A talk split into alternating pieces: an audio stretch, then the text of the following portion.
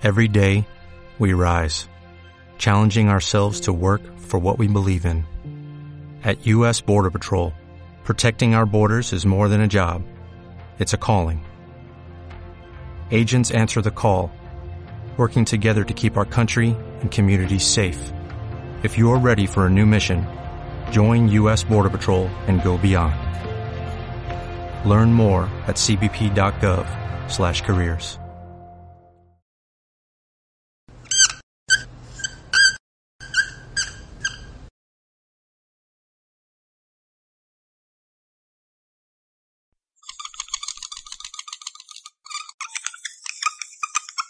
Todos los países del mundo en estos momentos están reformando la educación pública. Existen dos razones para ello. La primera es económica. La gente está intentando resolver cómo podemos educar a nuestros niños para que ocupen su lugar en la economía del siglo XXI. ¿Cómo hacemos eso? Si ni siquiera podemos anticipar cómo será la economía al final de la próxima semana, como esta reciente crisis lo está demostrando. ¿Cómo hacemos eso? La segunda razón es cultural. Todos los países del mundo están intentando resolver cómo podemos educar a nuestros niños para que tengan sentido de identidad cultural, para poder legarles los genes culturales de nuestras comunidades y a la vez formar parte del proceso de globalización. ¿Cómo cuadramos ese círculo?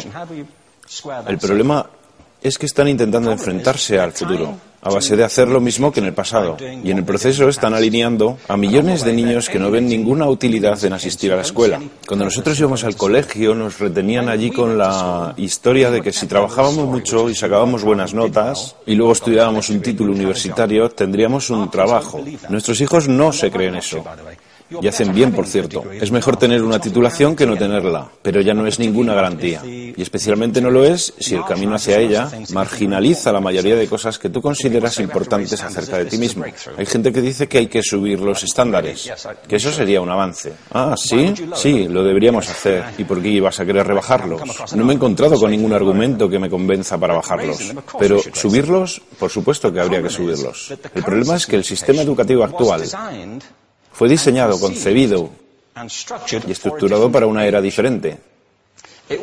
Fue concebido en la cultura intelectual de la Ilustración y en las circunstancias económicas de la revolución industrial. Antes de la mitad del siglo XIX no había sistemas educativos públicos. En realidad no. O sea, eh, Podrías estudiar con los jesuitas si tenías dinero, pero la educación pública, pagada con los impuestos, obligatoria para todo el mundo, gratuita y a la vuelta de la esquina, era una idea revolucionaria. Y mucha gente se opuso a ello. Decían, no es posible para muchos niños pobres que están en la calle beneficiarse de la educación pública.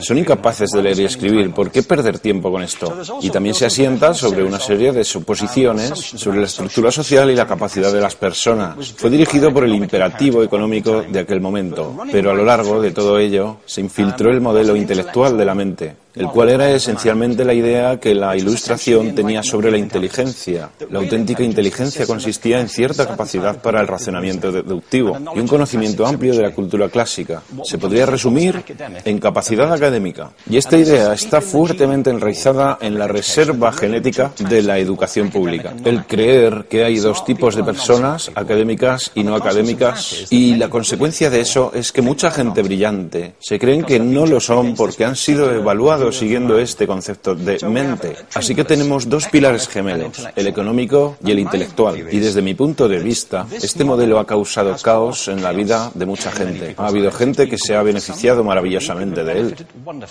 pero la mayoría de la gente no. En lugar de beneficiar